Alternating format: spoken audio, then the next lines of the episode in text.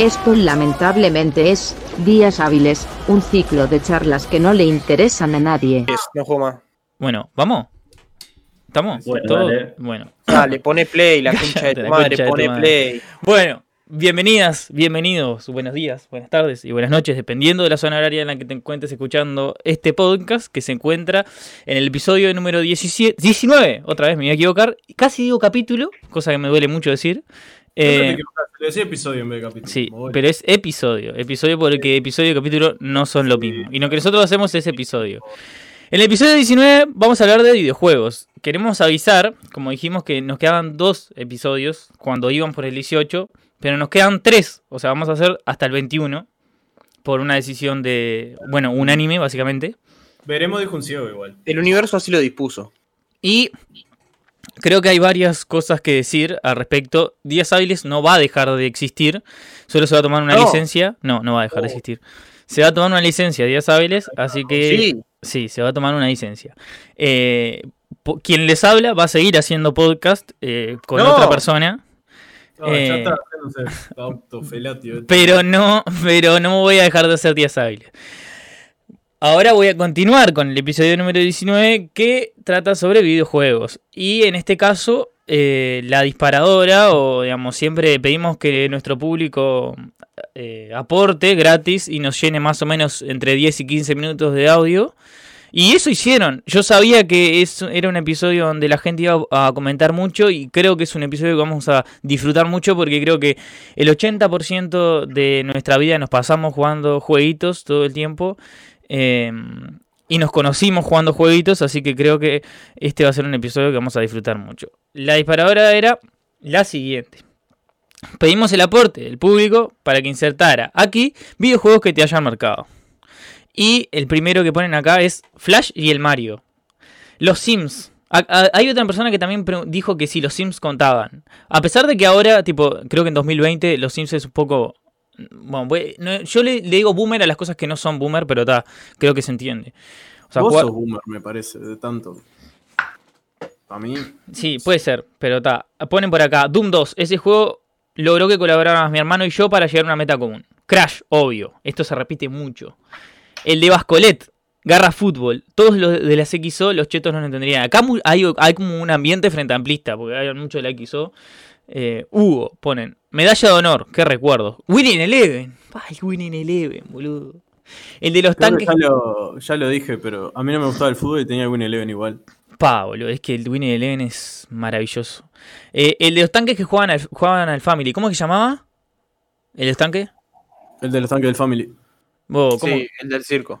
cómo que no sabemos cuál es? Pero me cago en la mierda, ¿no? Era el primer juego. Prendía el Family, ponía la porquería y estaba ese. era el. Exacto. El Wonderboy, boludo, el Wonderboy, qué juegazo. GTA San Andreas, Mario Kart y Silent Hill ponen por acá. Los del Family, no me acuerdo cómo se llamaban, pone acá- por acá. No sé si cuenta, pero el Pet Society, pa. Bloqueado. El Tony Hawk también. Los que miro cuando tomo colacao, ponele eso. El Contra y el Doble Dragon, esos juegos del Family que se potenciaban si jugabas de a dos, tal cual. Acá, mirá, allá hay como una mezcla. Acá vi como, hay como personas que son de nuestra edad y después un poquito más chicos. Porque ponen acá, The Bind- The Bind- The Binding of Sa- of- ¡Ah, mierda! El The Binding of Isaac. ese mismo, ese mismo que yo lo jugué también, pero ese ya es como de una generación un poquito más joven que nosotros. Eh, aunque es un juegazo, me parece que no es un juego que yo diría, pa, me marcó. A es sí, bueno. saludos. Es bueno, pero me parece que es como para gente más joven. Diablo, toda la saga. Mirá que es viejo. Está, pero. Es viejo como la mierda. El igual nosotros también somos viejos. Sí, es Sí, de verdad. y, y- y estamos. Y a mierda. Sí, a mierda. PES Mundial Sudáfrica 2010. Juegazo. Los Simpsons Hit and Run, boludo. Cualquier juego de Lego. El Crash Rapid de Play 1. Mm, No me gusta, me no, no- no es, no es el que más me gusta. Los Sims Magia Potagia. El de Detectives de la XO, excelente juego. Acá Santiago siempre cagando todo. La Payana, La Mancha, el Teto Extreme. Vos te agallás y yo te la meto Extreme. El Está Monopoly. Esto es no entender la consigna. O sea, el Monopoly, que no es un... no- o sea, sé que tiene su versión videojuego, pero es un juego de mesa el Monopoly. Ah, pero no especificaron, pueden ser. Nosotros jugamos al 1. Nosotros pusimos videojuego. Ah, no, pero digo que no especificaron si era Monopoly Bueno. el videojuego. Dice, un amigo perdió, se calentó y me tiró el tablero por la cabeza. Flor de María. Totalmente. Estaban jugando online, se calentó, fue hasta la casa de tiró el tablero por la cabeza.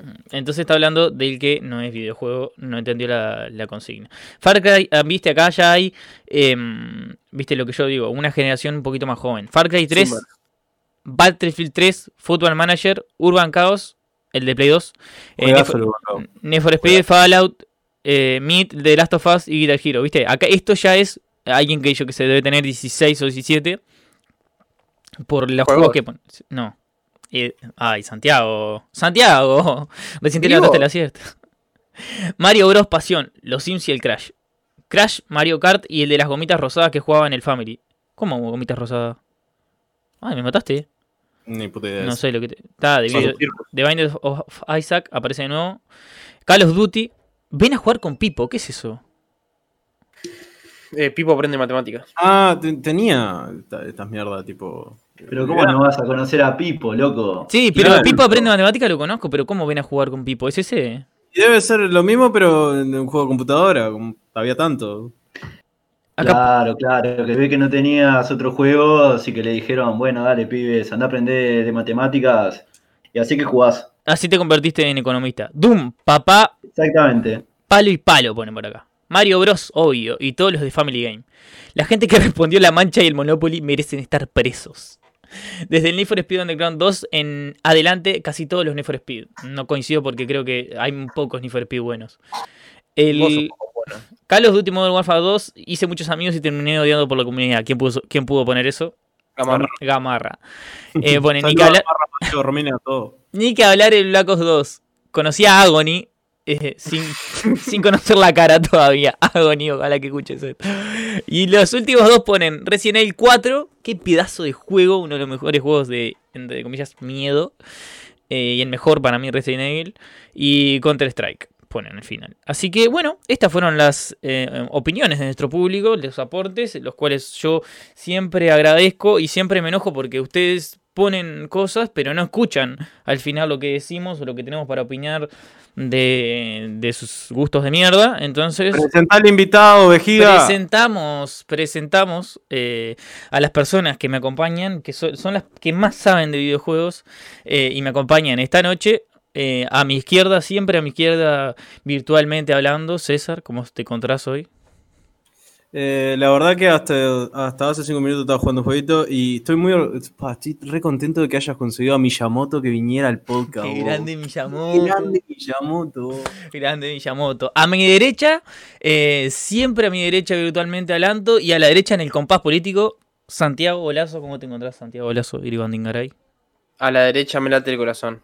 Exactamente. Y ahora, en, en el centro, que es nuestro invitado especial, eh, Joaquín, o, el Zafa, como yo le digo, o como le dice la mayoría del- de la gente, o en Twitter es el que tiene. El, creo que si vos decís el de la foto de Menem, es él, o sea, el único de lo que. Bueno, todos tienen fotos de Menem, pero el más conocido es el Zafa. ¿Cómo te encontrás, Zafa, hoy? Siendo el invitado especial de Días Hábiles. Bueno, primero de todo, buenas noches a todos, a todas. Eh, estaba esperando que Rubén, eh, yo esperaba que iba como a, a introducirme, a presentarme un ratito antes, hubieras aprovechado a ir a poner agua para el mate y armándolo, pero bueno, es eventualidad de, digamos que Sí, no esperes que Rubén haga las cosas bien.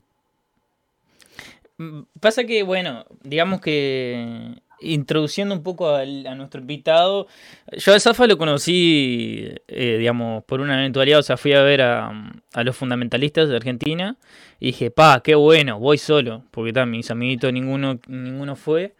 Y bueno, dije, pa, solo conozco al Zafa. Bueno, y me invitó como unos chorolos a la casa, no sé qué, todo, todo prolijo. Eh, fuimos, consumimos algún estupefaciente y ahí sí nos conocimos. Y después de ocho meses le escribí para hacer un podcast sobre videojuegos. Me parecía una persona que mm, indicada para esto, porque yo creo que ya había hablado contigo sobre esto. eh, hace un tiempo dije, bueno, ta, le escribo un, en- que andas perdido a la una de la mañana. Y bueno, y lo contestó y acá está con nosotros para hablar de videojuegos. Es que fue exactamente así. Fueron como que habíamos tenido como ciertas co- conversaciones desde el viaje a Argentina, el cual fue, tengo que decir, dos, tres días antes de que pasara todo el tema de, La bueno, pandemia. la pandemia acá y en Argentina. Fue todo una experiencia muy eh, argentina en, en su máximo esplendor. Gente cantando canciones de, de los redondos, mucho chororo y la marcha peronista a todo trapo que la cantaban cada dos segundos. Y Boca, boludo. Los, los locos mirando, tipo, están, yo que sé, a 10 minutos de tocar los fundamentalistas. O sea, una de las mejores bandas que hay en Argentina. Los locos mirando a Boca. En el, en, o sea, ahí, en el show. tipo, era a increíble. Boca, y a Boca y a River porque estaban definiendo el, el campeonato. Eso fue genial. Fue, creo que fue una de las mejores cosas del toque de los fundamentalistas. Eh, y después de que le invocaste a la Y antes de que apertura. el toque, y antes de que arrancara el toque todo, bien para poner el momento así a tono, que se sienta bien alto un Macri, la cosa de tu madre. Eso fue genial. Aparte también, otra cosa que era bizarra es que, tipo, a lo, no sé, 6 metros pasaba un tren, boludo, a cada rato. Era genial eso, boludo. Y bueno, eh, después de esta hermosa anécdota y después de presentar a quien nos acompaña en este hermoso episodio y a las personas también que hacen este podcast, eh, tiro la disparadora para ustedes. O sea, díganme los, los juegos, uno o varios, que los hayan marcado a ustedes como personas, como jóvenes en su infancia. Elijan el que quieran, ya hablé demasiado, así que no se peleen por el, el aporte ahí. Arréglense ustedes quién habla primero. Hola.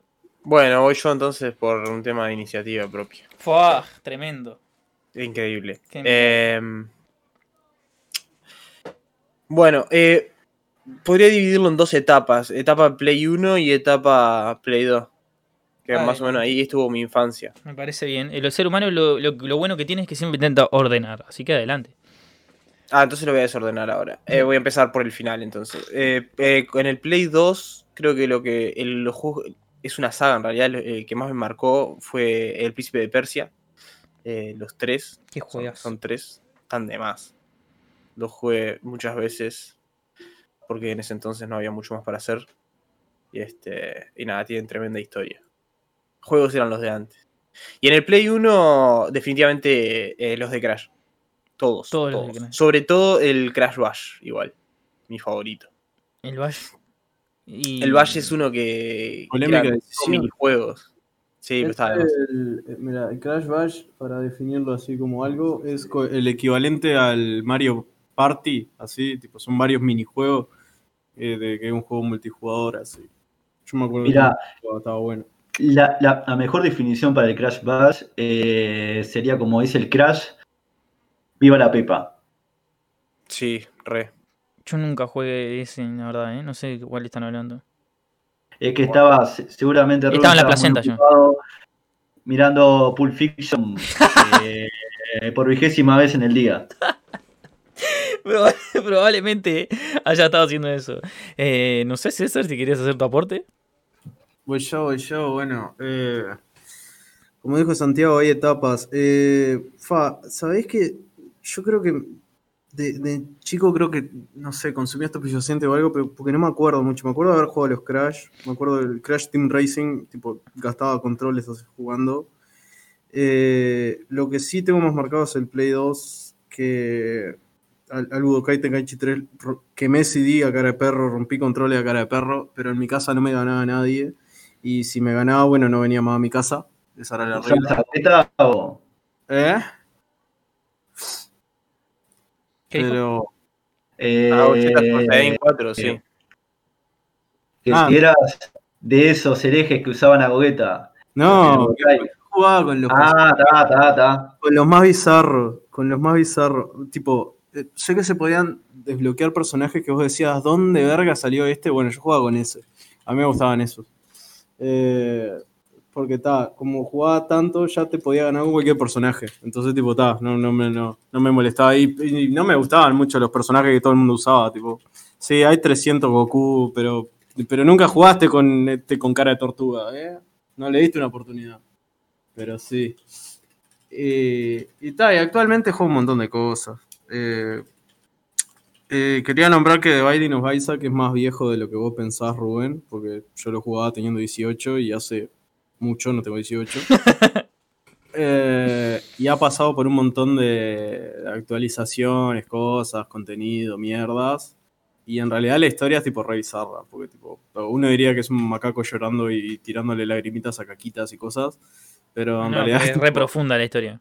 hay, hay tipo terrible confrontación, confrontación entre el autor y tipo problemas con la familia, que Con la madre. religiosa y tipo cosas bastante turbias, está bueno. Pero sí. Bueno, eh, vas vos, Zafa. Bueno, sí, eh, como estaban diciendo antes, yo también con respecto a juegos que me marcaron iba a dividirlo como en etapas y en consola, eh, empezando por la Play 1 que fue como bueno, toda la introducción en la falopa esta, eh, fue como ponerle ese facito que te fumás a la salida en gitana y a los cuatro años estás en el Basi tomando merca arriba del culo. No, bueno, está. Como más o menos así. la- la- bueno, entonces, empezando por el Play 1, el, bueno, esto ya- eh, ustedes ya se lo imaginaban igual, y el, el que me conozca también, pero el juego que más marcó fue la saga de Crash Bandicoot, especialmente el 2, que es mi falopa Pedazo que lo pasé juego. Un montón de veces. Eh, en el Play 1, en un emulador de Play 1 que tengo en esta misma laptop, que fue como en ese intervalo donde no tenía eh, con qué jugar. eh, y después cuando salió el, el remasterizado en el Play 4. Eh, Ah, la eh, Insane Trilogy, que se llama. la- exactamente, sí, que No, yo en realidad ahora que dijo eso me acordé del Mu. Ay, hijo de puta, bueno. Cuando ta, dijo sí. Ciber me acordé del Mu. Dije, pa, la puta madre. O sea, no jugaba mucho en el Ciber al Mu, pues la primera vez que tuve una computadora así que le pude meter un juego, le puse el Mu. Y eso me llevó, creo que básicamente toda mi etapa liceal. Pero nada, yo el videojuego que más me marcó, sin duda, eh, es que es muy pretencioso decir uno, porque me dolería después estar diciendo no, porque este es el segundo. Eh, lo dividiría por etapas, pero me parece que no tengo tanta memoria como para eso. Entonces, creo que el. ¿Cómo es? El Monkey Island me marcó mucho. Creo que no es un juego muy jugado muy conocido. Eh, después creo que el Winnie Eleven 7 como arrancando, así, cuando, cuando, cuando arranqué en el, entre comillas, gaming. También fui un niño relativamente, esto va a ser un poco burgués si alguien lo escucha, pero tuve un hermanastro que, esto- que vino de Estados Unidos, tengo aún, y trajo la, ¿cómo es? La Game Boy Advance, la trajo con los juegos de Pokémon. Y, y me vicié mucho jugando los juegos de Pokémon. Sé bastante cosas de los juegos de Pokémon que después, eh, bueno, nosotros hemos jugado en los emuladores de PC. Sí. Y, lo, y supe muchas de esas cosas porque jugaba en, en los, en los originales. Eh, y pasé mucho tiempo de mi vida en eso. Eh, después, ¿qué puedo decir? Crash, el 2 sin duda fue eh, para mí es el mejor de todos. Y después hay una trilogía que salió para, para el de Play 3. Para Play 3 en- está la trilogía ese. Insane Tri- Trilogy creo que es. Eh, Para Play 4 en realidad. para Play 4 y para Play 3 también está. Y Ah. bueno, después los clásicos, lo de todos los, todos los, eh, entre comillas, gamers. Los, el Metal Slug, eh, el Contra, el Doble Dragon.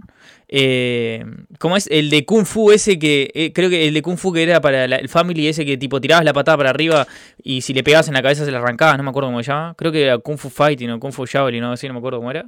Pa, no me acuerdo. Ahora, eh, esto no tiene nada que ver, pero ya que decía Kung Fu, eh, un pequeño dato como eso de, de- de que tiraba a Niembro en el medio de un partido de, de- la Libertadores o la Copa del Mundo, como diciendo, no sé, Sudáfrica es el mayor exportador de pan rallado.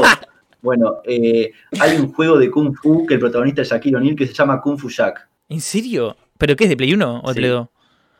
Eh, no, no, no, o sea, eh, Kung Fu Jack.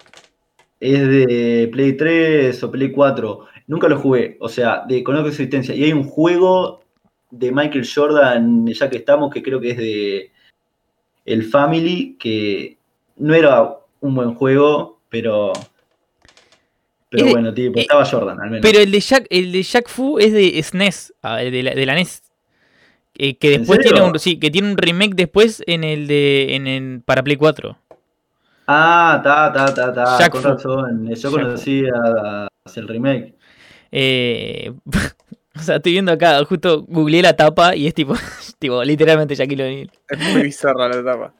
Y con colores de Peñarol aparte. sí. bien, bien, bien. De Shaquille quemar. Shaquille familia. Eh, no, y después yo que sé, también creo que hay un juego que está relativamente olvidado que no hemos hablado, es el, el Mortal Kombat, el Mortal Kombat 3. Ah. Eh, El Armagedón. y el Armagedón, el Armagedón muchas horas. infancia. o- el Pará, Mortal- importante, entre el Armagedón y el Shaolin Monks, esta es una pregunta de examen. Oh, para, no, está, no. Pará, O sea, el- yo no el tengo Shaolin dudas. Monks era el que jugabas de a dos, era tipo. Si no recuerdo mal. Eh, con Liu Kang y Kung Lao, sí. sí, me lo el terminé. culiao, como le dicen los cordobeses. El culiao. Eh, el que se elegía el culiao estaba mal, porque Liu Kang era el propio. Kung Lao Sí. siempre fue el. mm, mm, pero. Se ponía la gorra. Literal. Tipo, era mal. Y además era terrible celoso Liu Kang. Eh, sí, me terminé los dos, pero creo que me gusta más el, el Shaolin. Porque me Pará. gusta más cómo era. De, los de Play 2 de Mortal Kombat tenían tremendas historias, ahora que me acuerdo. Sí. Porque también estaban el Deception El y el Deadly Alliance. Eh, El Ah, Deadly Alliance. Deadly y todo. mm. el propio. Yo, yo creo que me los acuerdo según quién era el, el- el malo que tenías que matar El al final. malo, sí iba a decir lo mismo, sí. El- en uno estaba El Deception que decía, era el bueno, el más malo es este, pero no. en el de Armagedón era Jansu, no era Jansu, ¿es, no? Siempre No, era tu amigo. era- que te mencionaba. El verde En el Armagedón era un bicho de lava enorme. Sí, Ah, estaba. En el, de- en el Deception creo que era un dragón, un, un loco dragón enorme también. Creo. El, el- el de, en el de Armagedón era Jansung. No, era un No, no, No, era Blaze. Era Blaze. Era, ah, vos decís, claro, no, no. 420 era. Sí, sí, sí, sí. Sí. Vos decís en, en la. Claro, está, está. Porque yo hablaba en el- Porque viste que yo, en mi elección, cuando el Safai dice Shaolin Monks o Armagedón, es como elegir entre papá y mamá. Pero. Mortal Kombat Pulp Fiction. entre Mortal Kombat y Pulp Fiction. Jugaba con Samuel L. Jackson en ese.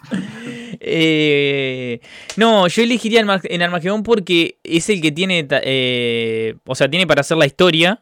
Y la historia me parece, eh, me parece muy buena. eh, y aparte que en ese momento, si no me equivoco, es el primero de los juegos de, de Mortal Kombat que tiene para hacer historia. O sea, tiene para hacer campaña. Y además tiene para hacerte tu propio personaje. Entonces me parece que era como un avance que necesitaban los juegos de Mortal Kombat. El de, el de personaje creo que sí. El de campaña creo que no, que ya había antes. ¿antes? ¿Estás seguro? Sí, el, el Deception y el Deadly Alliance tenían campaña y jugabas eh, como un guachito que crecía para ser el ciego Kenshi, que era uno de los personajes, y te entrenaba borracho, yo me acuerdo. Sí, sí. Ah, sí, memoria, sí, memoria. sí, sí, sí, sí, sí, sí, tenés razón. Sí, pero en, en el que recién incorporaban a uno de, de que trabajaba antes en los Sims, era en ese, en, en Armagedón. Sí, le, le podías elegir eh, eh, cómo hablaban, así como los Sims, así. empezaban con- La creación de personaje del de Armagedón estaba de más, boludo. sí. Me parece que ese lo yo Siempre te tenías que hacer uno de cuatro brazos, era ley. Ah, pero son lentos los de cuatro brazos, boludo. Sí, pero pegaban. Pero tiene cuatro brazos, papá. Claro, ¿qué me importa? Para tener dos ¿Vos brazos vivo en la vida tenés? real. Y vos Negro envidioso. La puta madre, vos. ¿que ¿Este es, un- es el podcast de videojuegos o es de bardearme a mí? Eh, Eh. pero eh, Goro tenía más brazos que Nacional Copa, así que no, sé. ahí ve. no, Vale, Peñarol. Vamos, Peñarol. Adelante, Peñarol. Eh, sí, justo ahora que se, quedó afuera de la Copa Peñarol. Eh, lo que quería decir era. Bueno, eh, esos, esos fueron mi, mi juego- los juegos que más me marcaron. Creo que me gustaría dar un salto hacia adelante porque ahora. eh, Igual quiero decir una cosa antes que salte. Sí. Nadie nombró GTA San Andreas. GTA San Andrea, papá. Esto. ah, Es que no, yo iba a nombrarlo. acaba de. Es que, Adelante. es que yo no pude como terminar de lo de los juegos porque, bueno, como siempre, de irme por las ramas, terminar con esa historia de John Vampire y todo eso, pero sí, iba a nombrar el GTA San Andreas. Igual antes de, de que si no me molestaba, se iba también a nombrar a los juegos de, de lo que me faltaban en, el Play 1. Adelante. Eh, bueno, eh, de- como les dije, el Crash 2. eh, otro que lo jugué también eh, un montón de veces, el Metal Gear Solid, que tiene uno de los mejores easter eggs que vi en la historia de todos los juegos, que había un enemigo, eh, un jefe, que, que se llama Psycho Mantis, que Acaba de llegar el el- hombre dato. Era, era un, un super soldado psíquico, digamos. el guacho te leía lo que tenías en la memory card. Vos imaginate esto, tenés 8, 9 años, sos un botija, ¿no? Eh, y, o sea, si de pronto ves que, no, no sé, que el, contra el que estás peleando te dice sí, que, que puedo leer la mente, que no sé qué, esto y lo otro, y pumba. Em, Te encajaba. Creo que sos un gran ninja, no sé qué, si era tipo porque estaba jugando al Tenchu, o, o que te gustan lo- lo- los juegos de Konami. Y para ganarle, en un breve resumen y spoiler, que la verdad que, que no es un spoiler porque es un juego que salió hace un montón de años y si no jugaste hasta, hasta el día de hoy, bueno, te jodés. Eh, era que, que te predecía los movimientos y tenías que desenchufar el joystick y ponerlo en el otro. Todo eso con 8 o 9 años, que no es como la generación de ahora que entras a YouTube y pones, eh, soy trolo y no sé pasar a este nivel. No, ahí papá era cuando, era cuando se venía, eh, era que o lo sabías vos, O te o lo decía tu hermano. O tu hermano, vos, mirá que. acá De tu primo el que tenía, el que tenía Ah, una mirá. revista. uy, no, la revista. La puta madre, se desbloquean tantos, tantos, tantos recuerdos con este tipo de cosas que me parece maravilloso. Eh, de los tiempos que éramos felices y no pensábamos en política y en cosas horribles que pasan en el mundo. Eh, nada, yo justo estaban andando, quiero dar un salto hacia adelante, pero antes, sin antes preguntarles, porque el otro, estaba pensando, yo, yo tengo mi opinión definida, pero ¿cuál es para ustedes la mejor radio de los GTA? De todos, de toda la saga, piensen en todos, global. ¿Cuál es la mejor Vice? City y por lejos. O sea, no hay punto de, o sea, de discusión alguno. Y es más, te digo, dentro del Vice City, Fever, ¡Pah! La radio. que te tiene todo esos temas, ah, digamos, ochentoso, disco, como, como que estás en Miami y sos el rey de la papa, ya está. Está la propia, boludo. Fever, Radio Fever es la. Y a mí me gusta del Vice City, que también creo que es el mejor en tema de radios. eh, la, la que vos dijiste, la Fever, y después la Radio Espantoso. o sea, me parece genial. La Eh, vida, una lenteja. esa, esa canción es. Aparte, no sé, tiene como esas vibes ochentosas el Vice City que también es hijo de su tiempo. eh, que bueno, que para mí lo hacen mejor. No sé qué piensan Santiago y César en, este, en ese sentido. Si están. Eh, pa, no sé, no conozco, te diría. No, el Vice City, te juro que es un juego que, le tengo el debe porque no lo jugué mucho. Creo que lo jugué dos veces capaz que en mi vida. El San Andreas tampoco lo terminé y no me acuerdo mucho de, su radio porque en ese entonces, no sé, no escuchaba música, era sordo de música en ese entonces. Y la única que tengo clara es la del 5 porque es el que más juego y más jugado. Aunque sí recuerdo que del 4 eh, ah, conocí un tema de AC/DC que no conocía, que era Touch Too Much con Bon Scott, que es un temazo. Pero pero está, hasta ahí llega mi conocimiento. Santi. Sí, yo más o menos lo mismo. En realidad, el Vice City creo que lo habré jugado. Creo que lo habré jugado una vez. Tipo, completé la historia una vez y ta. Y no me quedó mucho la, la música. Como si con el San Andreas, que lo he jugado muchísimas veces, jugué la historia entera.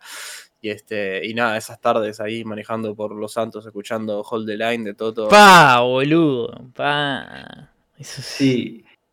Escuchando Hold the Line, eh, hasta te diría que, más que los santos en San Fierro con la de motocross, escapando de la cana. Pa. Sí, eso- sí. Eso, eso- eso es tan. Bien redneck, así. tan, tan, tan, tan feliz, tan, tan momentos felices que me hace fantástico. Eh, aparte, No, yo Dale. creo que lo discutía contigo, Rubén, pero ta, ya se está rumoreando todo lo que va a ser el próximo GTA y todo, no sé qué, no sé cuánto, que va a ser en distintos mapas, que es el tipo de la época de, de los 80 ahí, la línea de, de narcotráfico, no sé qué, no sé cuánto. Pero a mí lo único que me importa es saber qué canciones van a estar y qué radio. Lo demás, tipo secundario, me chupa un huevo. yo, yo ojalá que ponga, o sea, yo pienso que también, es, es como decía, yo decía, pa, qué bueno estuviesen, yo qué sé, eh, canciones que te gustan de ahora. Pero probablemente sean canciones que son, o sea, los creadores época. de GTA lo que tienen es poner en las radios eh, canciones de la época. Eh, claro. Y estaría bueno también, porque creo que también nos llevaría una retrospectiva de esa época, de las canciones que también estaban en, en el Vice City.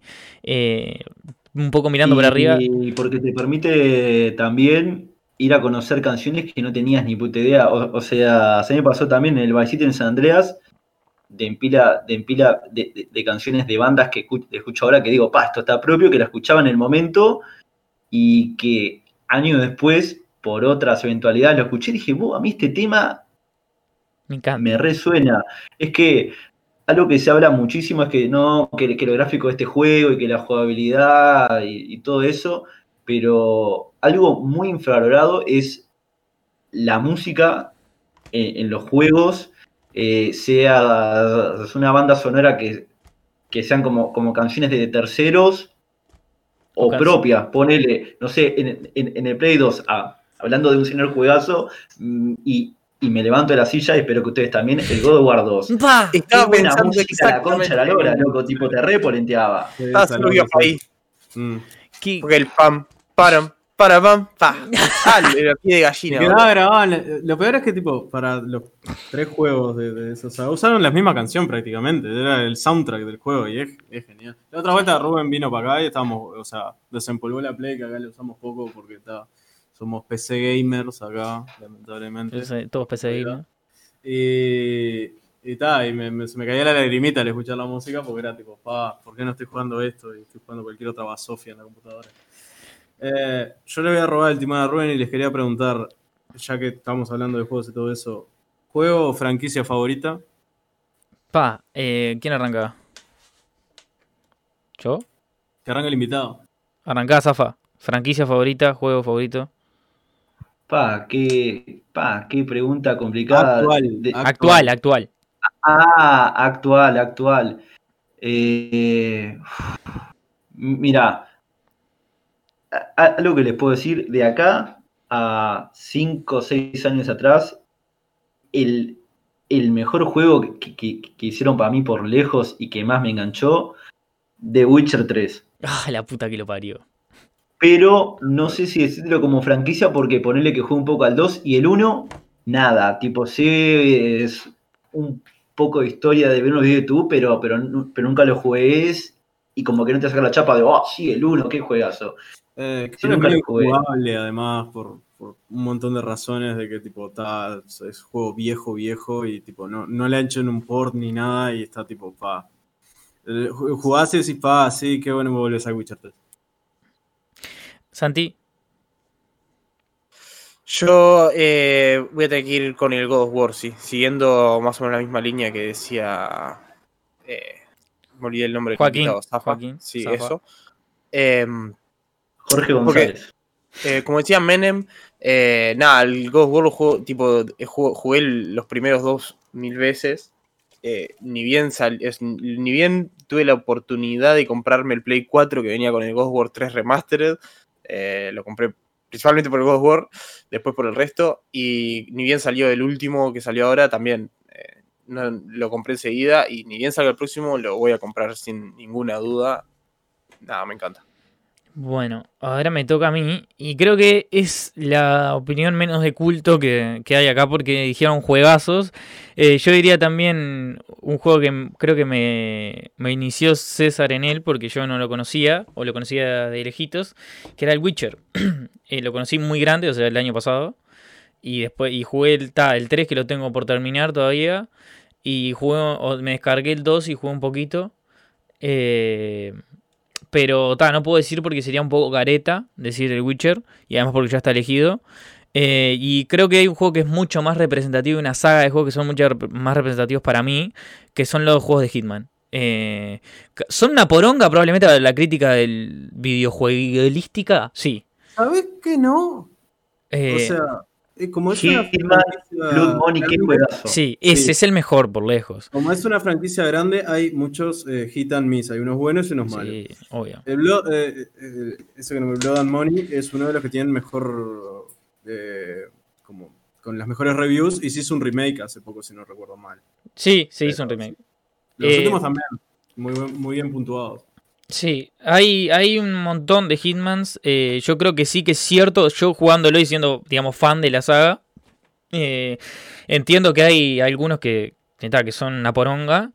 Eh, yo jugué todos. Jugué con, con ET7, Silent Assassin, el, contra- el Contracts, el Blood Money. Después creo que me perdí un par. y jugué el Absolution, que fue ya para, para acá, para la computadora. Eh, y creo que jugué, si no me equivoco, el Hitman Go. Y el 2. Hasta ahí creo que llegué. Eh, va a salir uno para Play 5. creo que es exclusivo de Play 5. Eh, y creo que es un juego de los que más me marcó. Entiendo que el que es el mejor por lejos, porque yo jugué el 2, que lo terminé el año pasado. Y me pareció que hay partes como que son de relleno mal. eh, porque me parece que no lo, es imposible lograr lo que se logró en el Blood and Money, que es tipo, la historia es genial. Eh, y creo que es la saga que más me marcó. Yo diría también, decir FIFA sería como eh, sentirse robado, porque entiendo que también últimamente quizás los que jugamos entre comillas FIFA ya sabemos que son una poronga y que son todos iguales. Pero también nos marcó la saga de FIFA. Y EA se quedó con mucho de nuestro dinero prácticamente gratis, pero... eh, pero está, es una saga que quizá me marcó. No sé si, se- toma como saga en realidad. Pero está, sí. La primera, sin lugar a dudas, es el Hitman. Eh, y bueno, no sé si querían hacer algún aporte más. Me gustaría. Ahora hay un cambio en las secciones. Y yo. Pará, pará, me estás cortando. Yo no dije nada. Bueno, sí, Eh, sí, es cierto. Sí, aportá, aportá, aportá. Eh, no, concuerdo contigo que hay juegos que tipo, no los, o sea, aunque los juego a morir, no los nombraría como sagas favoritas, tipo, a Smite jugamos como si fuera, no sé, para los que no saben, Smite es como LOL, es igual de virgen que LOL. Eh, y, y que ta, que en realidad sí, son los juegos que disfruto mucho. Habría que hacer un top 5, Sí. digamos, como de juegos ultra virgos, ¿no? Sí. El, el LOL tiene que ser primero o segundo, trampa. me parece, pero por cultura es, más que nada. O sea, yo lo digo y yo lo juego. Para mí es trampa, todos los juegos son de Virgo. Ah, Ah, ¿viste? ah. Aparte, graciosa. igual antes te hacían. e- Eso era es horrible, porque ahora que hablaste de Virgo, es horrible cuando eh, yo iba a la escuela y. Digamos, y era el de los jueguitos. Y. O sea, la gente se re burlaba de vos. o sea, Eras de mi grado, sí. Sí, sí. todo, ah, mirá el que- juega jueguito. Me acuerdo que en, me acuerdo, esto ta, no, no es tan entre comillas gamer, pero me acuerdo que McDonald's daba un, en la cajita feliz daba un videojuego que era de, de Spiro, La maquinita. la maquinita de Sí. Spiro, Y, de y, y Crash. te, también. y te- claro, y te po, eso me pasé horas jugando en el recreo y te- Mm. aparte después te hacían bullying a cara de perro, porque yo también jugaba al fútbol, pero ta, o sea, si te pasabas, ah, no, te hacían bullying ahí, no sé qué. Eh, y ahora como que está más socialmente aceptado. Aunque hay, tipo, me parece que hay un cierto prejuicio, y esto es un tema, creo que me lo saco de la galera nomás. Creo que eh, como que no hay compatibilidad entre ser una persona que juega y ser un joven relativamente funcional.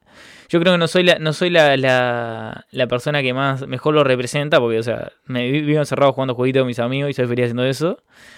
Eh, pero entiendo que se puede hacer las dos cosas. O sea, se puede beber y consumir estupefaciente en, soci- en sociedad y se puede ser un- una persona de, ju- de juegos. O sea, se puede hacer las dos cosas.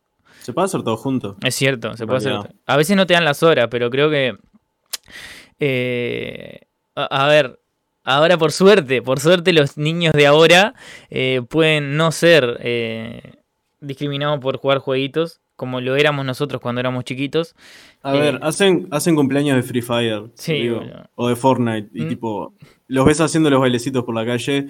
Y eh, en un principio, tipo, dentro tuyo algo de viejo choto te dice, ay, qué cringe. Pero al mismo tiempo decís, "Ta, si yo fuera ese niño en esa época, seguramente haría lo mismo. Y nosotros hacíamos LAN party, boludo. Si ibas al ciber, me acuerdo Mm. que tus amigos ya, ya hagan el liceo, alquilaban el ciber para ellos solo, boludo, para jugar por el cumpleaños, boludo. O sea, eso es. Y pará, y, y a ver, ¿quién nunca te rateó al menos una vez del liceo a ir a jugar al ciber, un conte, eh, con los pibes que llegaban estaban los mismos, tres putos gordos de siempre jugando al mu, que no sabías qué estaban haciendo porque apretaban dos teclas, no jugaban, el macaco se movía solo, y ahí vos entrabas con toda la tropa de pibes hor- hormonados de, de- de 14 años que, que el, que el del ciber ya estaba diciendo la puta madre, ¿por, por qué no cerré? Que estaba, que tira flash, la concha de tu madre y todo eso. Hermosos momentos. Hermoso momento. Yo, El, el ciber, el ciber es, el, es la, la antítesis, o sea, es, es como lo que representa todo lo que es la adolescencia al que le gustaban los jueguitos y el que odiaba el desodorante en, en general. Porque yo creo que si hay un olor que, que había en los ciber era olor a huevo. mal. Un olor a huevo y Ah. esmegma, que es un, mirá, ah, no, mirá, todo escuchá. pegotea a las paredes. el olor a huevo y, y esmegma que había en un ciber en el año 2000, 6, Sí, sí. 2007 es únicamente comparable al que pueda haber en, en el cuarto del partido libertario de Uruguay, Argentina o de, o de cualquier país. Exactamente. Es El- el- en la reunión de, de latinoamericana de libertarios, así, Jóvenes. partido. Jóvenes de Milei con, con olor a huevo. Habría que hacer un Glade con Francia. Qué asco, la puta madre. No, hay Francia libertaria. Justo estaban hablando de Latinoamérica y no sé qué. Yo creo que hay algo muy latinoamericano y es los juegos que tenían los cibers. O sea, eran el GTA Vice City, el GTA San Andreas, el Age of Empires, el Counter Strike y hasta ahí. No sé si me queda alguno. El Half-Life. El Half-Life, el Call of Duty, El Half-Life, qué juegazo. Otro. el Medal of Honor también. Y hay uno, a ver, me estaba olvidando de uno que. Hay un- uno que me lo estoy morfando mal. Eh, El Warcraft 3, loco. el ¿Quién Warcraft nunca 3. jugó esa- El Warcraft 3. Oh, qué bueno. Eh, y ta, y hay uno que se me lo voy a olvidar. Eh, estamos llegando a uno de los minutos clave de este podcast y son las secciones. Hoy las secciones tienen un cambio. Em, creo que voy a aportar un poquito después en, la, el dato que lo va a hacer César, pero sí, dependiendo de cómo lo de cómo de qué tan largo se vaya. Y vamos a ir con los hipotéticos que me tocan a mí.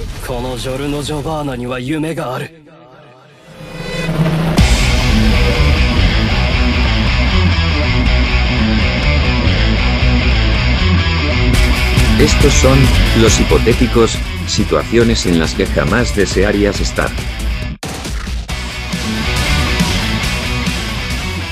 Y estuve preparando hoy un poquito pensando en juegos y sabía que había, hay dos juegos que fueron eh, en este episodio muy importantes. Y son el Crash y el GTA San Andreas. Eh, y hay dos misiones eh, que son muy difíciles en, ese, en esos juegos. La del Crash es la, la de, Stor- eh, ¿cómo es? La de Stormy, Stormy Ascent, que es, el de la, en- es la misión Ascenso tormentoso. Ascenso Tormentoso de la trilogía. A eh, todas. Sí, ahí va. De, esa tri- de la trilogía. Eh, y después la misión del GTA es la que se llama Supply Lines, que es la misión de los de los avioncitos, que tenías que controlarlos por, por con un control remoto y tenías que llegar a un, a un roof, digamos, un, ¿cómo es que se dice en español? Techo. A un techo, ahí va. Eh, y tenías tiempo, no te podías chocar, te quedas sin nada hasta acá, acá a cara de perro y bueno. Se, reconocen cuáles son, ¿no? Todos. Sí. Sí. Sí, sí. Todos, todos. Bien, confirmen. Vamos, pongámonos en situación. Alguien te raptó y eh, tenés, tiene un arma en tu cabeza. Tenés que elegir una de las dos misiones para pasar de una. Si no la pasás, te morís. O sea, entiendo que acá hay muchas ganas de morirse, pero pongamos en situación y, y pensemos que queremos algo en nuestras vidas. Eh, si zafás, te ganás un Play 5. Ahí va. Si zafás, te ganas un Play 5. Y si perdés, te morís. O sea, piensen O bien sea, la- win-win situation. Sí, ahí va. Eh, piensen bien en la, la elección. Entre la misión del Crash, la misión esa imposible, o la misión del GTA de los aviones. Elijan, arranque quien quiera. Mira, eh, yo ni tuve que, ni tuve que pensarlo. El Stormy Ascent lo, pasé una vez sola y que creo que terminé con artritis, flashback de, de- Vietnam, estrés po- postraumático y un montón de cosas, sangre en los ojos y secuelas que seguramente sigan hasta el día de hoy y cuando vaya envejeciendo se presentan mucho más. Y aparte, el tema es que la misión esta que, vos estabas diciendo, Rubén, de cero de, de San Andreas, la tuve que pasar dos veces y las dos veces seguidas, obviamente, después de estar tres horas a punto de romper el play, la televisión y acabar con mi triste vida, porque eh, se me apagó el play y no llegué a guardar. Porque se cortó la luz en ese único momento a las dos y pico de la mañana o no sé qué hora era. Entonces tuve que prenderlo, recaliente, se imaginan, y pasarlo de vuelta. Y después que lo pasé dos veces, siento que lo puedo pasar una tercera vez. El Stormy Ascent, eh, mira, es como que ya te lo digo, si ya empiezo a temblar. Así que no, no, no. Creo que el, el Stormy Ascent, más te digo, eh, no sé si Lo sacaron, cambiaron lo sacaron, lo sacaron. tipo bonus stage en vez de Sí, tipo lo sacaron del juego principal, Era sí. muy, muy difícil. Sí. Eh, elijo a, a- a- a tipo a regañadientes en realidad el- la misión de GTA.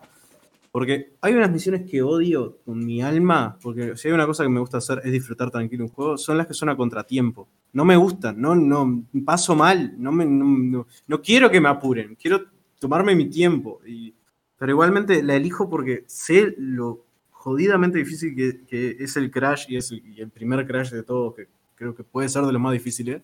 Porque en esa, en esa época lo- los juegos eran tipo más a eh, te morís, jodete, imbécil. Y Ahora, tipo, son- hacen ahora son editoriales más así. tipo- ahora son más tipo, no, no, tranquilo, no fue tu error. Seguramente algo se rompió en el juego. Ah, la sociedad. nene se murió, el nene se murió, toma, acá tenés Ay. 15 vidas, ¿eh? Toma, toma 15 vidas, inmunidad por el resto del nivel, dale. dale Es la sociedad, es la sociedad que me, Sí. me- me deja así. Entonces sí, prefiero ir contratiempo con los controles horribles del coso, pero sé que esa misión la pasé, más te digo. Stormy Hansen nunca la hice y le tengo miedo.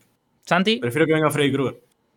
Bueno, yo primero quiero hacer una acotación eh, con lo que dijo César, esto, o sea, que es una realidad que hoy en día los juegos son mucho más fáciles y te, tipo, no te dejan trancarte como te trancabas antes. Y me hace acordar, el juego de Deadpool, hay una, una, una parte Ay, que Me contaste. no es muy difícil en realidad, pero ta, yo soy muy manco. Y ta, y nada, ponele que eh, tenés que ir de manera sigilosa atrás de alguien, algo así. Y ta, y ponele que me salió mal 3, 4, 5 veces capaz. Y eh, me la pasó sola, básicamente. El juego agarró y dijo, tipo, Deadpool, que rompe la cuarta pantalla en todo, incluso en los juegos, dice tipo, bueno, me parece que te está costando, y va y te la hace, auto, o sea, te dice, bueno, avancemos, no sé qué. Y no te deja trancarte, y me re quemé, me re quemé. No me gustó para nada, fue muy feo eso. ¿y tu Ta, pero en base a eso, eh, sin ningún lugar a duda, eh, la del GTA prefiero hacerla. Porque eh, hace poco, hace relativamente poco he jugado a los dos de nuevo. Jugué todo el San Andreas de nuevo y jugué al eh, Crash Insane Trilogy. Y es jodidamente difícil, sin ser ese, nivel que hoy en día es, eh, es un bonus level. Tipo, hay muchos niveles en los que te trancas mucho, porque ta, son, es, un juego bastante eh, simple, no es que tenga mucha. Es un, tema de timear bien las decisiones, pero sobre todo en esos juegos que, en esas, eh, digamos, partes en las que tenés que ir tipo subiendo y te- si te caes te puedes ir re para atrás y tipo, eh, cosas así. Este, nada, te estresas mucho y te induce a cometer más errores y me parece muy difícil. Porque los juegos de antes definitivamente eran mucho más difíciles. Lo- los juegos antes Y generan- yo voy a hacer un comentario de que en el Crash 1 sí, este, el, el Stormy Ascent es un, un nivel que al final lo sacaron y que uno estudiando el código como tres años después lo encontró, apareció video en YouTube y todo eso y lo pusieron en, el, remasterizado y to- todo el mundo llorando porque un huevo. Y que yo no sé si nunca lo jugaron, pero en el Crash 1 había un nivel que para mí el Crash 1 es el más difícil porque los controles eran mucho más toscos, eh, eh, como rudimentarios, si no tenías como tanto chiche, uno que estabas en un puente eh, que estaba flotando en el culo del mundo, como que saltaba hacia hacia un Sí. jabalí. cuál Era, pa, no, no, no. Había, había una manera de subirse a las piolas del coso y hacértelo más fácil, pero tenías que ser eh, coreano para poder hacerlo. Porque Sí. me acuerdo. Yo me acuerdo que vi eso como 15 años después en, en un video de YouTube y yo dije, ah, bueno, 5 joystick rotos después. Yo, yo, mira, eh, voy a cortar toda esta maravillosa velada que están teniendo hablando de jueguitos, eh, porque el tiempo no es, es- es tirano. Entonces, eh, lo único que voy a decir es que el progresismo eh, destruyó todo lo que eh, hacía buenos a los juegos, que era hacerlos difíciles. O sea, también son disfrutables siendo difíciles, pero ay, ahora no, porque no, Bueno, es muy difícil. Dijo, dijo el niño que dijo, ay, yo no quiero jugar Dark Souls, voy a jugar el Witcher que es más fácil. No, Pará. Dark Souls no es un juego, para mí soy demasiado manco. Acotación. ¿No es el Demon Souls que va a salir para Play 5 el que dijeron que no van a poner selección de dificultad y mucha gente estaba enojada por eso? Sí. Sí. No, la gente se volvió más también flojita. Eh, yo no, me dejaron decirlo, pero mi juego favorito, mi franquicia favorita, es la franquicia de, de, de Soulsborne, como le dicen ahora. Y son jodidamente difíciles. Y yo lo disfruto un montón. Porque tienen algo que no consigo en otros juegos que cuando vos terminás de matar lo- lo- los jefes que te mataron 1500 veces, te sentís realizado. Y tipo, es una cosa que no, no la consigo ni en el sexo, así es tipo, ¡pa! ¡La puta madre! ¡Tomá, hijo de ¡pa! Tenemos, Eso, tenemos eso título, acabamos de tener título. Yo voy a compartir acá con el compañero que la saga Soulsborne eh, bo, es un huevo, pero es eso, es vos. Es, Es- es de como lo juego antes y suena re de, de viejo petero boomer, pero es chocarte con la pared 150 veces y suena re masoquista que está, que está con el revés quedándote, pero finalmente cuando destruís a ese jefe que te rompes bien el orto después que te- él, él te lo rompió a vos 150 veces, Mm. como que te viene como una satisfacción, ¿viste? Y no de que, bravo, agarraste y pasaste el tutorial. eh, es como en, en el que en el que el Mario eh, venga alguien y te choque los cinco porque agarraste la primera moneda del juego. No seas trolo, No, Mario. eso- eh, sí, nos volvió. Acá, eh, Dark Souls te mata en el tutorial. Eso es el resumen. Y, Sí. Y aparte es- que te, te hace. No es culpa del juego. Siempre es culpa tuya. El que pierde sos vos por, por error tuyo. No, no es nada más. Para peor si no, cono- si no sos, tipo, sos como un conocedor, como acá hay conocimiento, que me pasa a mí, empecé a jugar y me metía en lugares que quizá no me tenía que meter y tipo, Mm. le iba a pegar y decía tipo, dos de daño, a loco me miraba y moría. y era tipo así. Oh. Eh, De que si venís jugando otro juego, por ejemplo, no sé, eh, el Skyrim. Agarrás, jugabas el Skyrim y apareció un dragón que, que prácticamente tirabas un pedo y lo matabas y te, el Dark Souls decir, ah, bueno, un dragón. Está, te hace mierda. que aparte tipo- son, eh, son hermosos, o sea, son hermosamente horribles lo- los, los Sí. voces del, del Tiene- Dark Souls. Qué buena banda sonora. Esto Ah, sí, de, que me atrevo a decir, de banda sonora original, la mejor saga con la mejor banda sonora por lejos. Es impresionante. Sí, totalmente. Bueno, Y, y yo no sé de cómo estamos de tiempo, eh, usted dirá Rubén, pero yo acá iba a hacer un cambio de roles, iba a hacerle eh, es una pregunta a ustedes eh, sobre un top. adelante, adelante, adelante. Bueno, a ver.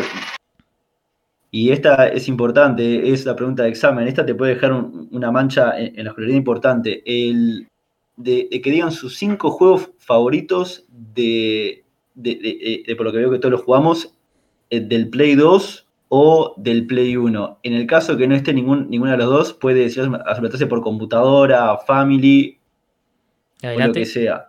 vamos. Y, y está bueno, así voy a arrancar yo, digamos, como, como ya dando el ejemplo, de hacerlo bien rápido. De Play 1 iba a decirle, el Crash 2, eh, el, el de Box Bunny de El Perdido en el Tiempo, La puta madre. el Juegazo.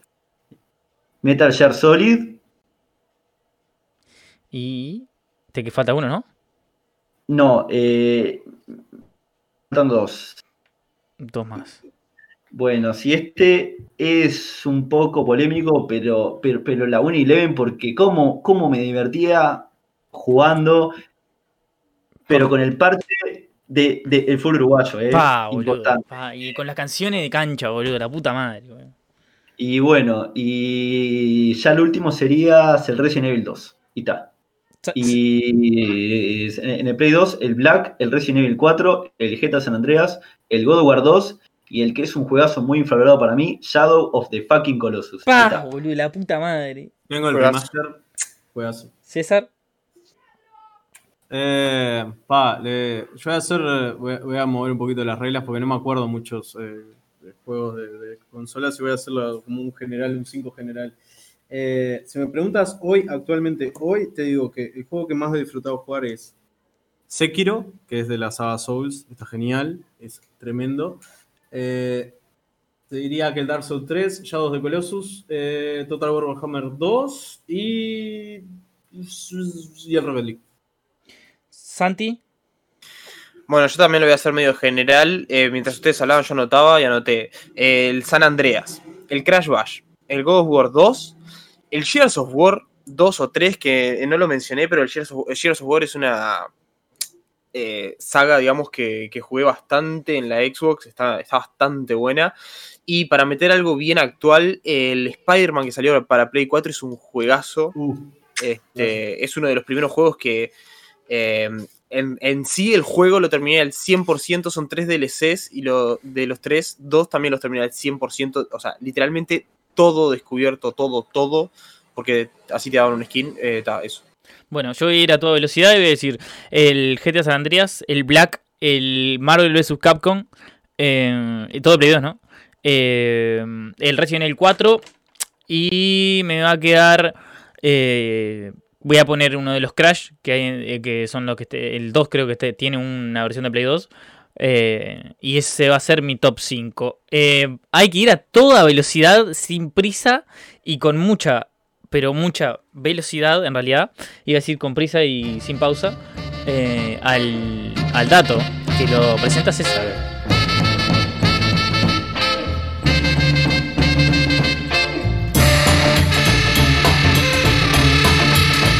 Son datos, y aunque no sirvan, hay que darlos. Realidad, eh, mi dato más bien es un pequeño honorífico a una persona que creo que es súper importante en la historia de los juegos en general. Y, eh, o sea, yo lo desconocía hasta lamentablemente su fallecimiento. Y mucha gente también. Y es eh, Satoru Iwata, que es, fue el expresidente de Nintendo. Que, ta, obviamente oriundo de Japón, el padre era político, él tuvo un interés muy fuerte por lo por los videojuegos, por la, por tecnología, por las computadoras, sobre todo. Él nace en, el 59, donde tipo, no existen, tipo, los microprocesadores y, y- y la- las PC no existían. Tipo. De joven iba a, los, a, la- a las estaciones de Subway a, jugar juegos numéricos en una computadora tipo de uso público. Eh, y, y de guacho ahorra tipo 160 mil yen, que suena como una cifra disparatada, y dirán, "Ta, pero el yen no vale nada, pero en esa época equivalía a casi 5 mil dólares para comprarse una calculadora que, con lector magnético para programar y hacer eh, o sea, jue- juegos numéricos también. El, lo- el loco desde, un principio es un cra de, la programación, y eso que tipo lo, lo que es programación de juegos literalmente no existe cuando, cuando- en su adolescencia, porque por la tecnología del momento. Eh, ingeniería, ciencia de la computación, todo lo que más se asemeje en esa época a la, programación pura y dura. Y aunque tipo, su tiempo se lo pasa yendo a una sección de un shopping de Tokio, donde tenían tipo la primera sección para, solo para computadoras. Y ahí estaba, conoce un montón de gente también muy interesada en la computación y en los juegos, y esa gente le dice, bueno, mira, nosotros tenemos un- una especie de club, y este especie de club en realidad es una compañía. Y somos tres gatos locos y tenemos una compañía que se llama HAL Laboratory. Que está, y le ofrecen unirse, él todavía está terminando su, su, su, eh, facultad de ingeniería. Y decir, bueno, está, me uno, pero pero está, trabajo medio tiempo.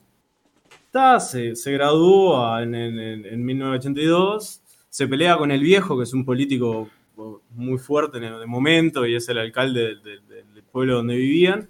Y dice que se pelea tan pero tan fuerte porque se haya unido a una compañía así media pelo, que el viejo no le habló por seis meses. Estuvo medio año sin hablarle.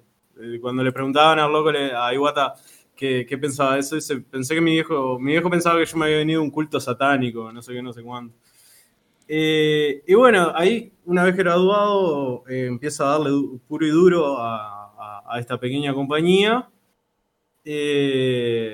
Y dice que hace de todo, desde programador, diseñador de juegos, el marketing para los juegos. Siempre dice jodiendo, les pedía comida, limpiaba los pisos. Eh, eran cinco personas, ¿no? O sea, era un workaholic, trabajaba todos los días.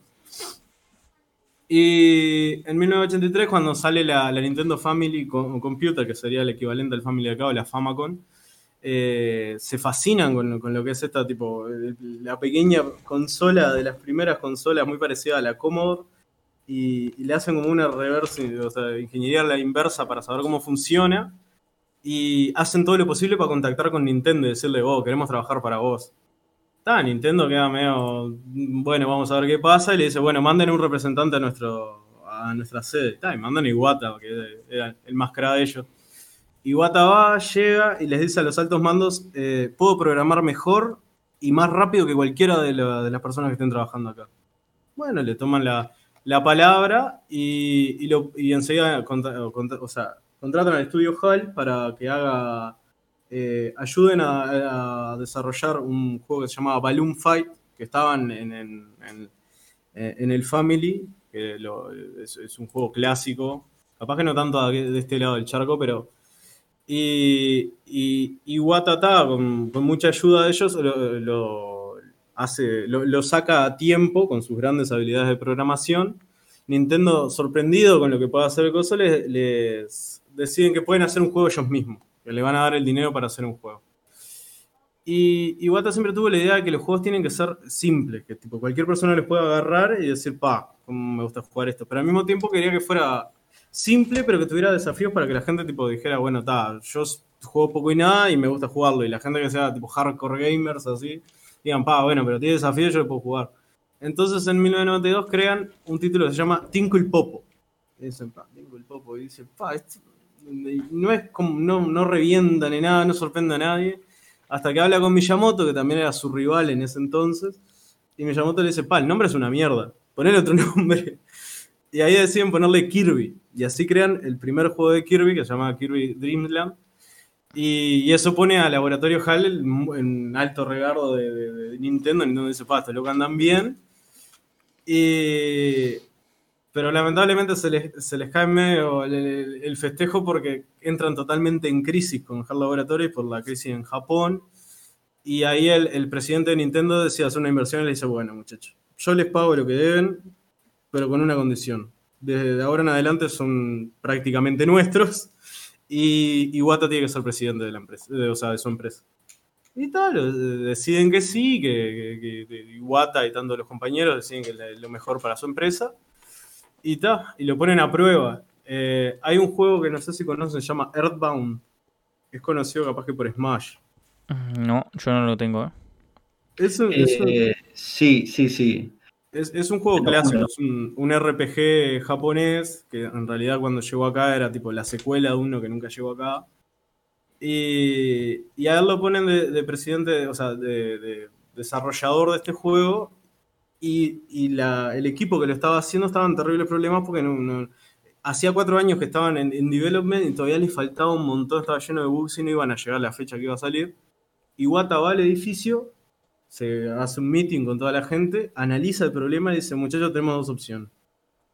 A, seguimos como vamos con lo que tenemos y demoramos otros dos años en, sacar el juego. O B, empezamos de cero y en medio año está pronto.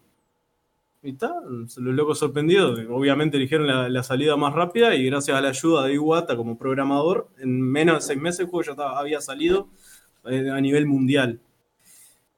El loco tiene tipo, era un genio de, la programación. Era un genio de la programación, un genio directivo. Tipo, tanto era que tipo, en, varios juegos que nosotros llegamos a jugar eh, tenían un poquito de él sin que nosotros, nosotros supiéramos. El Pokémon, por ejemplo, el Pokémon eh, Oro y Plata, iba a ser mucho más pequeño de lo que era, pero el tipo inventó unas herramientas para comprimir los datos y prácticamente puso el mapa de- de rojo y verde, de Pokémon rojo y verde, dentro de, este juego. O sea, duplicó el tamaño del juego. eh, portió el, el- sistema de combate de Pokémon a Pokémon Stadium, que era otro juego que no tenía ni documentación, era tipo armar un auto sin- con las piezas sin tener las instrucciones en una semana.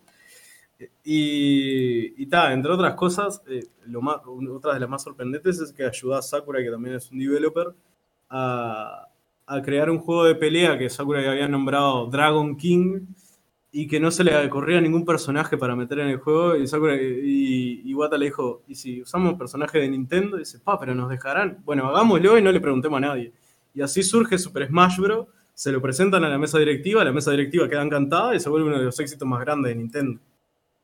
Tanto es así que el presidente de Nintendo eh, un día lo llama a su oficina y Wata va pensando que lo van a despedir y le dice, me pienso retirar y quiero que vos seas el próximo presidente de Nintendo.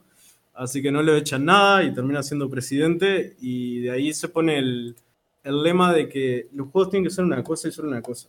Divertido y para todo, y para todo el mundo. Y decide tomar la dirección totalmente contraria de Play, de Xbox o de Microsoft y Sony en su momento y en vez de apuntar a sacar los mejores gráficos, los mejores hardware del sistema, apuntan a hacer juegos tipo revolucionarios y cosas que tipo na- nadie se le habían ocurrido. Y así es como hacen, entre otras cosas, la Nintendo DS, que es la consola más vendida de las portátiles, y la Nintendo Revolution, que él la presenta en una E3 sacándola de un bolsillo como si fuera una cajita, que luego se pasa a llamarla Nintendo Wii y presentan el, control, que es la segunda consola mejor vendida de la historia. O sea, el loco era un visionario, totalmente un visionario. Lamentablemente, tipo, después de tanto éxito, llegan tiempos oscuros para Nintendo cuando sacan la 3DS, que es totalmente un, un bajón, no la compra nadie. Después sacan la, la Nintendo Wii U, la gente se confunde, piensa que es un add-on para la Wii, no la compra, no la compra nadie, le hacen poco marketing. En fin, pierden plata a cara de perro. Y Iwata eh, demuestra ser una increíble persona al decidir no despedir a nadie y cortar su sueldo a la mitad para no tener que hacerlo. Que está, capaz que para este lado de, de- de- o sea, para este continente y capaz que de- Estados Unidos no está sorprendente, pero en Japón hay otra mentalidad y eso no pasaba todos los días. Bueno, Y, y bueno, y quería cerrar que lamentablemente lo último que hizo Iwata eh, fue pedir disculpas por, por todos los errores y todo lo que había pasado. Y luego al pobre en 2015 le descubren cáncer y termina falleciendo en junio. Y dicen también que desde el hospital mismo, o sea, mientras seguía trabajando, y fue uno de los que habló con el presidente de Game Freak, que, era, es la creadora de Pokémon, para sacar lo que hoy en día es eh, Pokémon Go.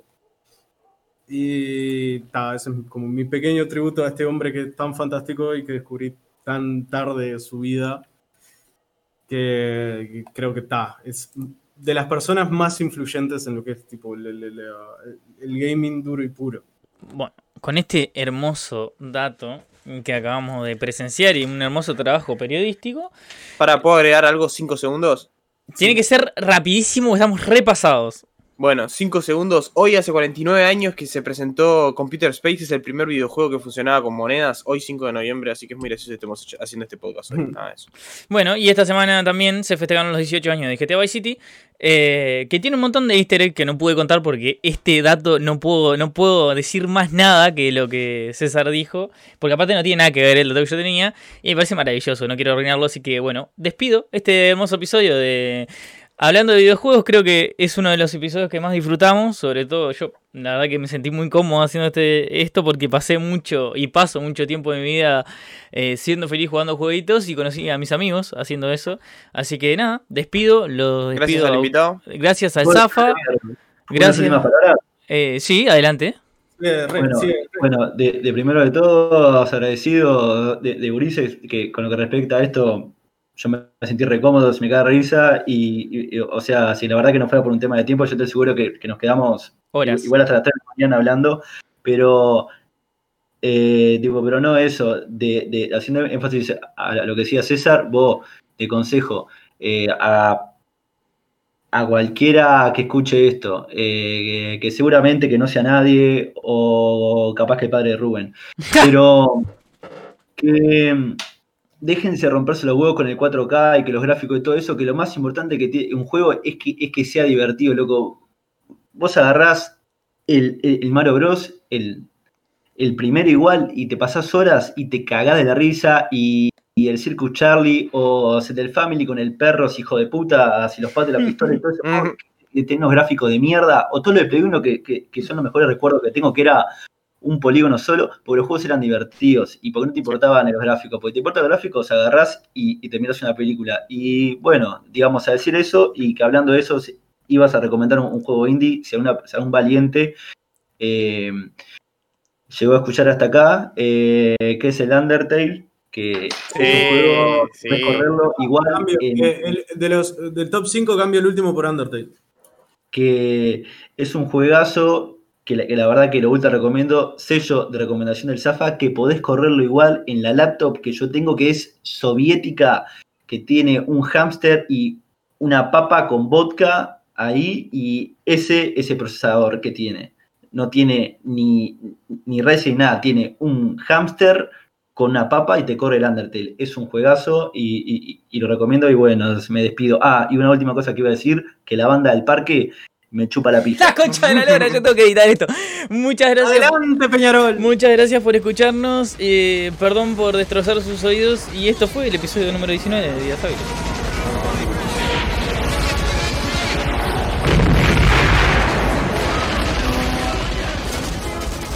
Disclaimer, las opiniones expresadas en este programa no representan los verdaderos pensamientos de los conductores, ¿o sí? Esto fue, Días Hábiles, gracias por perder tu tiempo.